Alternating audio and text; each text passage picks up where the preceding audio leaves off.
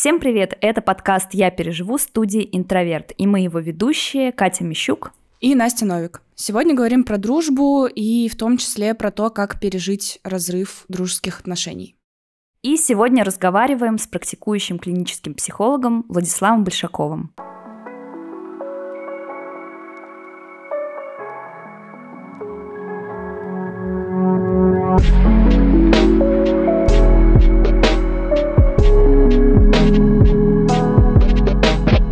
Влад. Мы сегодня говорим на тему дружбы, разрыва дружбы, всяческих дружеских отношений. И хотелось бы начать с вопроса о том, зачем вообще нам нужна дружба, какие потребности она закрывает. Дружба достаточно древний вообще социальный механизм, люди вообще изначально объединялись э, в какие-то общины, племена, заводили себе каких-то помощников, чтобы таким образом мочь противостоять окружающей среде. Ну вот если задуматься, то по сути сейчас ничего не меняется. С учетом вот такого вот бума технологий, нам дают поддержку вот только настоящие друзья, которые с нами. По сути, вот все эти мамонты, тигры саблезубы, они превратились в какой-то бесконечный, неопределенный поток вот этого информационного шума, которого мы пытаемся себя отгородить. Собственно, поэтому отвечая на вопрос, зачем нужна дружба. Дружба несет, как правило, прежде всего защитную функцию. Друг, по сути, выступает нам э, какой-то подушкой вот этих психологических защит от э, различных факторов, как от внешних, как от внутренних проблем, который дает нам, собственно, силы, желание дальше жить, двигаться, развиваться, поддерживает нас во всем.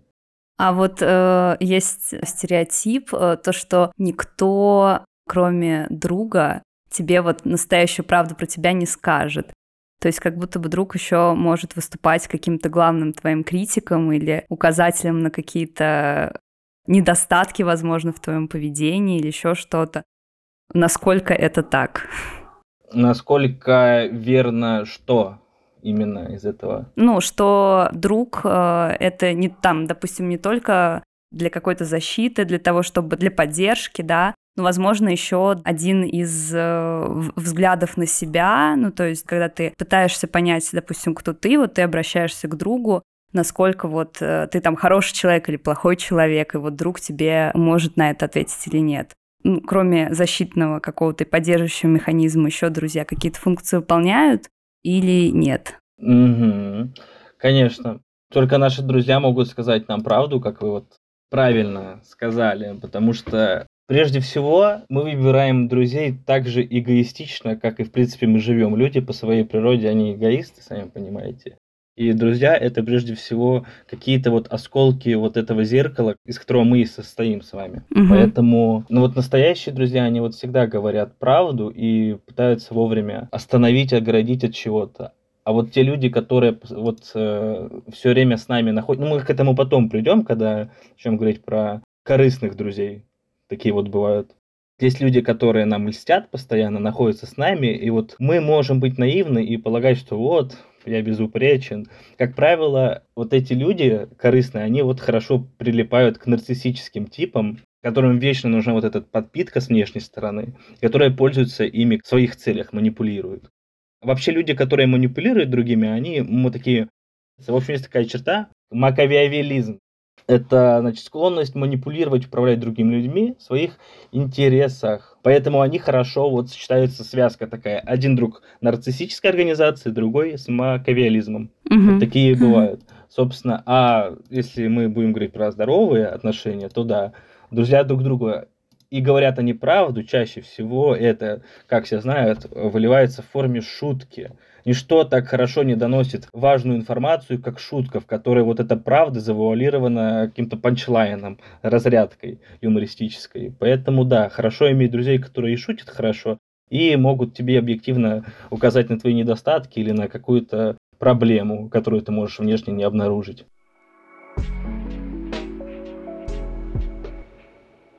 Мы когда обсуждали с Настей, я поняла то, что для меня дружба всегда была очень важна, ну то есть вот иметь какую-то лучшую подругу, допустим. Еще там со школьных времен это была прям идея фикс какая-то, потому что мне казалось, если ты одинокий, без друзей, это значит, что с тобой что-то не так. Но какие-то школьные такие истории у меня все время заканчивались тем, что я как бы находила себя вроде как подруг, и там в первая какая-то история крепкой дружбы закончилась тем, то, что мне пришлось перевестись в другую школу из-за буллинга. Дальше в другой школе э, я вроде как опять э, начинала выстраивать отношения с подругами, но в итоге тоже с ними переставала общаться, потому что они начинали встречаться с парнем, который мне нравился сильно, вот, э, и который параллельно был нашим одноклассником. И настоящий смысл дружбы, который не просто заключается во времяпровождения и того, что там вместе за партой сидите, а потом, не знаю, из школы возвращаетесь. Я вот поняла в универе, когда поступила, и там нашла какую-то свою компанию из, э, ну, собственно, моих однокурсниц, и с которыми уже у нас были какие-то общие переживания, с которыми мы могли там делиться болью, там э, буквально вместе собираться, что-то обсуждать и рыдать, э, когда нам больно друг за друга, если что-то случилось, и переживать, и в любой момент там поддерживать, там ночью, неважно. там брать такси, в ночи ехать, э, потому что как бы твоей подруге нужна какая-то, ну, просто чтобы ты была рядом, чтобы ты ее выслушала и поддержала. Ну, или там банально что-то привезти вкусного, и, или там вина выпить вместе. Но при этом э, все это время как бы у меня долгие отношения складывались именно с партнером романтическим, а как бы подруги все время выходили на второй план. И не знаю, что с этим не так, или, может быть, все так, но я почему-то все время там в романтические отношения больше, чем в дружеские вкладывалась, о чем потом как бы жалела. Потому что как бы поняла то, что подруги все равно какая-то поддержка и более какой-то, возможно, независимый взгляд и оценку могут дать даже там моим романтическим отношениям. Но при этом я поняла то, что как будто бы в обществе вот как раз расставание с партнером считается намного драматичнее, чем вот если вы разрываете дружбу. И мне показалось это немножко странным, что ли. Как раз у меня от этого возник вопрос к тебе, вот можно ли вообще сравнивать разрыв, допустим, романтических отношений и дружеских? Насколько там это индивидуально от человека к человеку переживается? Или все-таки там дружба для нас менее важна, чем романтические отношения? Или я не права? Ну, я могу ответить с двух точек зрения на этот вопрос. Чисто биологические предпосылки и какая-то социально-моральная э, значит, эм, точка зрения э, о том, что да, действительно драматизируется больше разрыв романтических отношений, потому что нам все-таки надо восполнять демографию, продолжать свой род. Это же смысл каждого человека. Эти ценности навязывают нам наши родители. Поэтому это заложено внутри самого социума, что вот, ну, друзья поругались, но они же потом это опять нет на самом деле по эмоциональной значимости индивидуально для каждого человека и то, и другое переживается в равной степени. То есть формула остается одна и та же. Есть значимый объект. Вот если а, ссылаться на вот э, теорию объектных отношений Мелани Кляйн, вот есть, значит, объекты, и объект любви, и объект, собственно, дружеский, они равнозначны для человека, потому что он э, состоит в одних и тех же, по сути, эмоциональных связях, как с этим объектом, так и со вторым. Понятная идея. И для него не важно, какой, собственно, будет объект, если он к нему эмоционально привязан. Мы потом еще с вами, наверное, поговорим про типы привязанности. То эмоциональные все-таки последствия, они одинаковые. То есть с какой-то моральной точки зрения я скажу, что да, разрыв между романтическими отношениями, он более серьезный. Но объективно нет, вот с точки зрения той же самой психологии.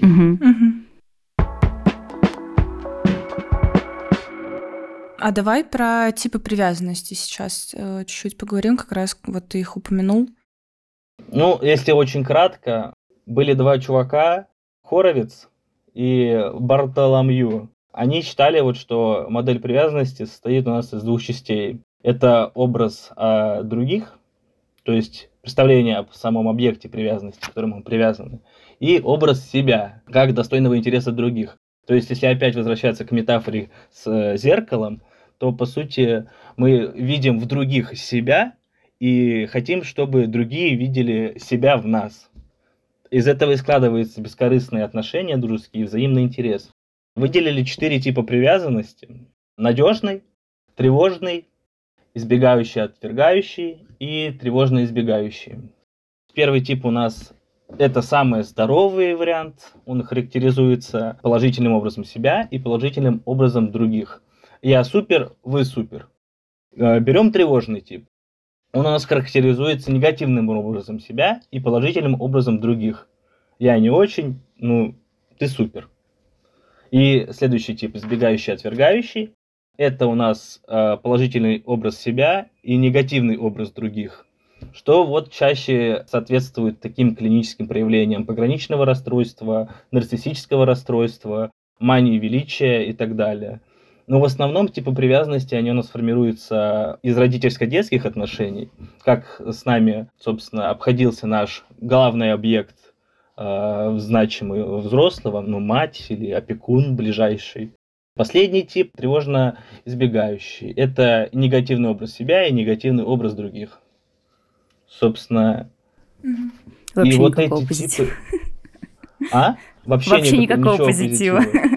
Но этот тип, он, как правило, а, формируется не в детстве больше, а из-за травм, связанных с эмоциональным или сексуальным насилием в отношениях.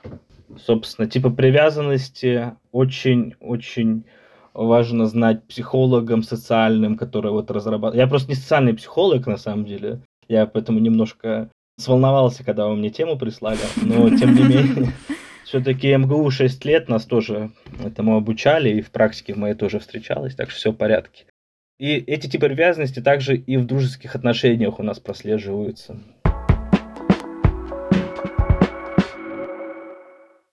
У меня вот немножко, мне кажется, обратная ситуация от Кати. У меня очень не было таких долгосрочных романтических отношений, но Э, у меня очень э, такая крепкая, долгая дружба с одной подругой. Мы там уже почти 8 лет дружим.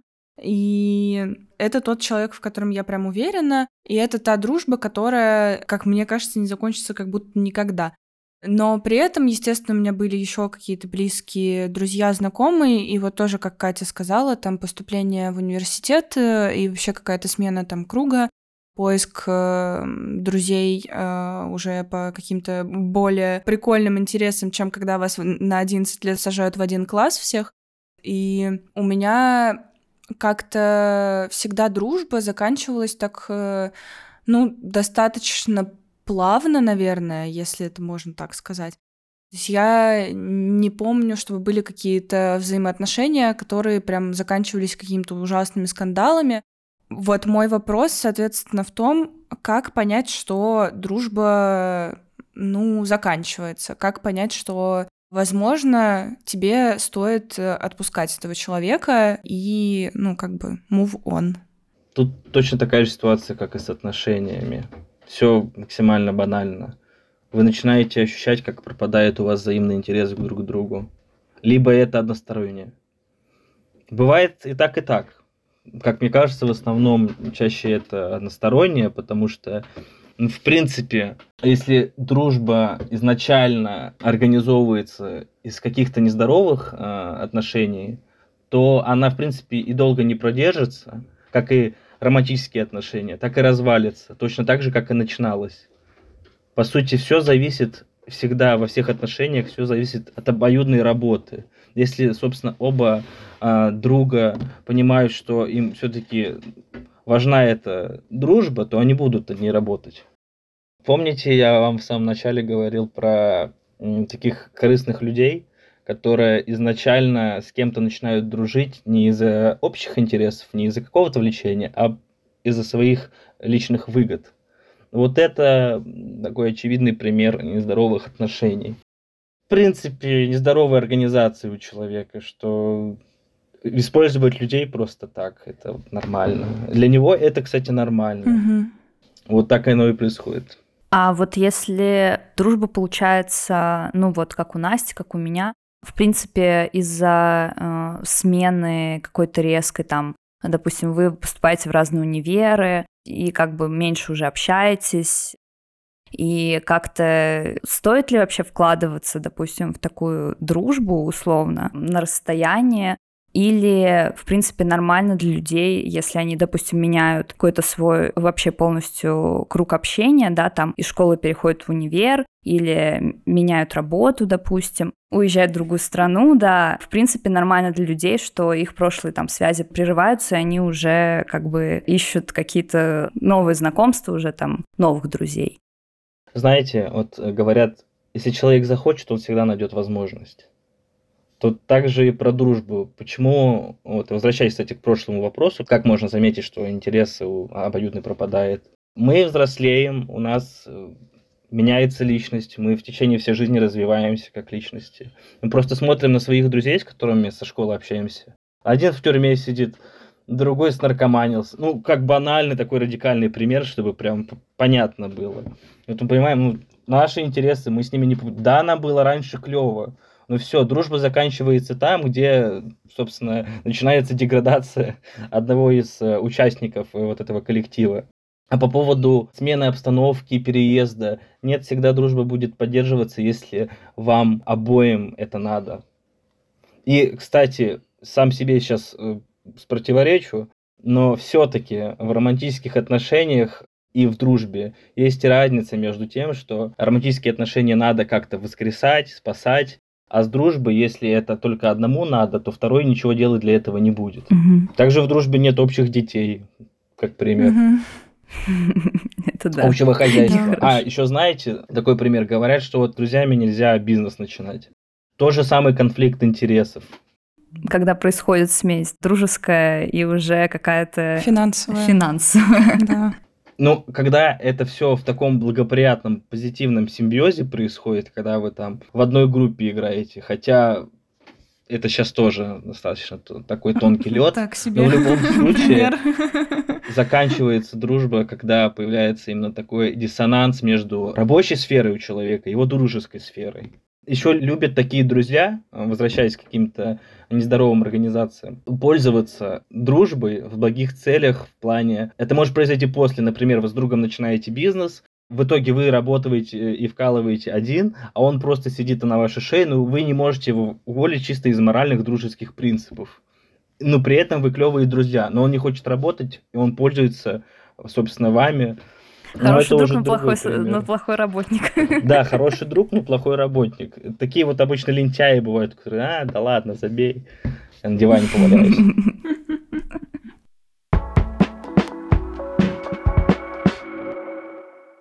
Правильно я понимаю то, что как раз, когда ты отпускаешь друга, когда ты уже понимаешь, что все, э, скорее всего, ты не будешь возобновлять общение, в это вкладываться, как раз, э, в принципе, переживаются те же стадии, там, что и при расставании, и при утрате, или здесь есть э, какие-то отличия в том, как э, там наша психика на это реагирует? Не, вот не надо сравнивать э, утрату, когда, в принципе, с отношениями это совершенно разные вещи. Когда выходит человек из жизни или выходит он из какой-то цепочки социальной. Это вот, да. Очень не рекомендую так говорить. А как тогда это происходит? Ну, а как происходит сам процесс э, переживания, да, как бы э, разрыва отношений с другом? Ну, как правило, этот процесс уже начинает происходить до самого момента разговора, что все, не пиши мне, мне тут неинтересно больше с тобой общаться той же самой тенденции к снижению интереса взаимного. Это происходит. Когда мы понимаем, что все, вот э, ничего уже не получится сделать, но этому человеку со мной неинтересно, и я не хочу навязываться.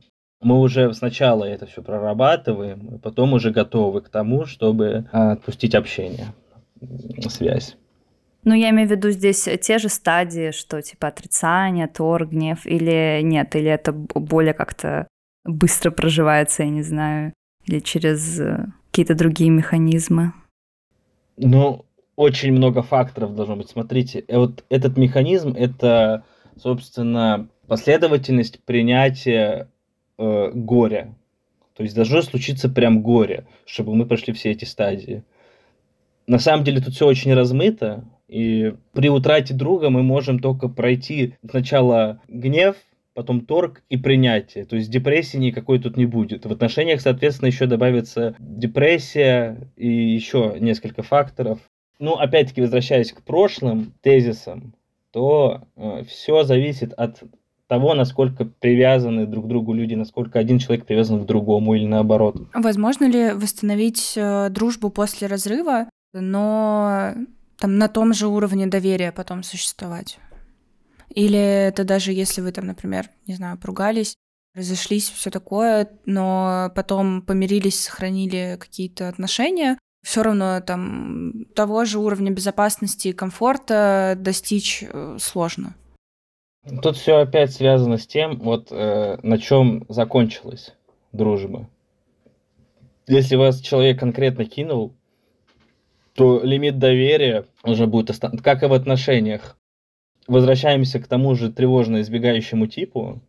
Если для нас э, вот эти отношения дружеские или романтические, вот первые значимые такие, вот эта травма нанесет ущерб не только отношениям с конкретными людьми, с которыми произошел разрыв по, собственно, их предательству, обманам, лжи, недоверию, так это еще наложится на дальнейшее восприятие других людей у человека, который стал жертвой.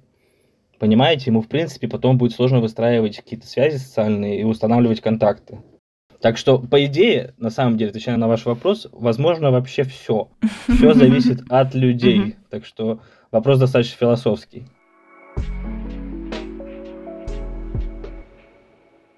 И смотря как они расстались и насчет чего поругались, я просто здесь как раз хотела рассказать э, свою историю установления как раз дружбы. И, наверное, а, то, что насколько иммиграция, и вообще, когда ты оказываешься одна в другой стране, и тебе нужно заново выстраивать э, все какие-то социальные связи, искать друзей, и ты начинаешь вспоминать и скучать по тому, а, какие у тебя были там теплые доверительные отношения с теми людьми, с которыми ты как-то э, в один момент из-за работы или еще из-за чего-то просто как бы перестала в это вкладываться. У меня э, с моей лучшей подругой мы в феврале, э, ну, как-то поругались вообще по фигне, просто не сошлись в наших настроениях. Я на тот момент жутко испугалась всего происходящего, а она как бы больше хотела абстрагироваться, и мы как-то в общем, друг другу мешали в наших состояниях. Вот, и меня как-то очень сильно задело то, что мне сказали, что я там негативу, в общем, нагоняю. И я решила, все, больше я не общаюсь с этим человеком, а, вот, буду существовать без нее. Но э, тут недавно просто поняла то, что, наверное, вообще стоило как-то пару дней посидеть, подумать, э, когда уже эмоции спали, и, наверное, за такой херни не расставаться и не прекращать дружбу, которую там несколько лет, потому что еще раз выстраивать такие там связи с другим человеком, еще раз э, знакомиться, как-то делиться всем, что у тебя было, друг другом притираться, это такое муторное дело, и еще неизвестно, когда это случится, что я просто написала там. И я поняла то, что она, в принципе, в тех же мыслях, что вообще как-то все нелепо случилось, и мы просто возобновили общение. И несмотря на то, что раньше мы там жили в одном городе, а сейчас мы вообще в разных странах, мы все равно поняли то, что нам радостно, что мы друг у друга есть, вот, и что мы можем а, в любой момент друг другу написать, и даже там на расстоянии как раз вместе переживать а, всякие эти проблемы иммиграции, и то, что как бы у тебя там внутри происходит, и есть как бы человек, с которым можно поделиться. Так что вот в моем случае, э, мне кажется, мы довольно быстро просто восстановили и поняли то, что не стоит раскидываться людьми. И это такая прямо для меня хорошая история скорее про то, что друзья настоящие, их нужно, правда, ценить, и, возможно, какие-то разногласия — это вообще не повод сразу же все, все разрывать. Угу.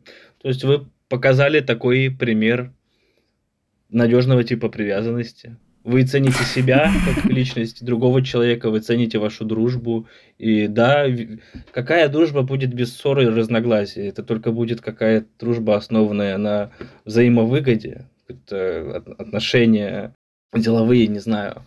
А, поэтому очень хорошо, что у вас есть такие друзья, которые адекватны при этом. То есть обычно происходит разрыв, потому что кто-то один из, э, значит, участников вот этого дружеского союза просто зацикливается на себе и, не готов принимать какие-то компромиссные э, точки зрения, идти на самопожертвование в некоторых ситуациях. А тут, смотрите, вы обоюдно чем-то пожертвовали для того, чтобы что-то приняли для себя, что долго не хотели принимать. И таким образом восстановили хорошие отношения. Может, вы опять поругаетесь, кто знает. В любом случае, всегда надо быть готовым к тому, что жизнь штука непостоянная, и всегда она изменяется.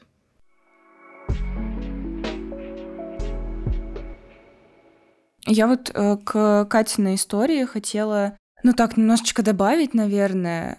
Я вот после переезда поняла, насколько мне важно, когда есть друзья рядом, и насколько важно обрастать какими-то новыми социальными связями. При этом я понимаю, что я там не найду там вторую лучшую подругу и все такое. Но я прям помню тот момент, я еще это обсуждала со своей психотерапевткой недавно, когда сначала все было классно, и ну, я уже сколько, 8 месяцев? Да, 8 месяцев я уже не в России. И когда я приехала сюда, я познакомилась с каким-то количеством там людей, э, девочек, э, с которыми мы подружились. И у нас как бы вроде как классно шло общение, а потом я просто стала понимать, что мне тяжело, и мне как бы, ну, что-то люди-то хорошие, они мне нравятся, мы классно общаемся и все такое, но у меня прям какой-то блок, мне прям тяжело иногда отвечать на сообщения, мне тяжело лишний раз там выйти, встретиться и все такое. Я говорила об этом со своей психотерапевткой, и она такая, ну, у тебя, типа, закончилась первичная социализация. Ты нашла сначала людей, с которыми тебе просто безопасно, а теперь тебе надо искать людей, с которыми тебе еще и интересно. И я такая, блин, ну вот эта задача со звездочкой. То есть мало того, что здесь не то чтобы большой выбор, так мне еще и как бы надо сейчас на какой-то новый уровень выходить и каких-то еще э, там более близких э, людей искать и подпускать. И я этим как бы тоже занялась, и вроде как, э, не знаю, что-то что получается, но я вот осознала, насколько мне важно, когда вот моя лучшая подруга рядом со мной. Она сейчас вообще в Бельгии, мы в Грузии, и, короче, я вообще не знаю, когда... Ну, то есть я знаю, когда мы в следующий раз увидимся, но это не скоро.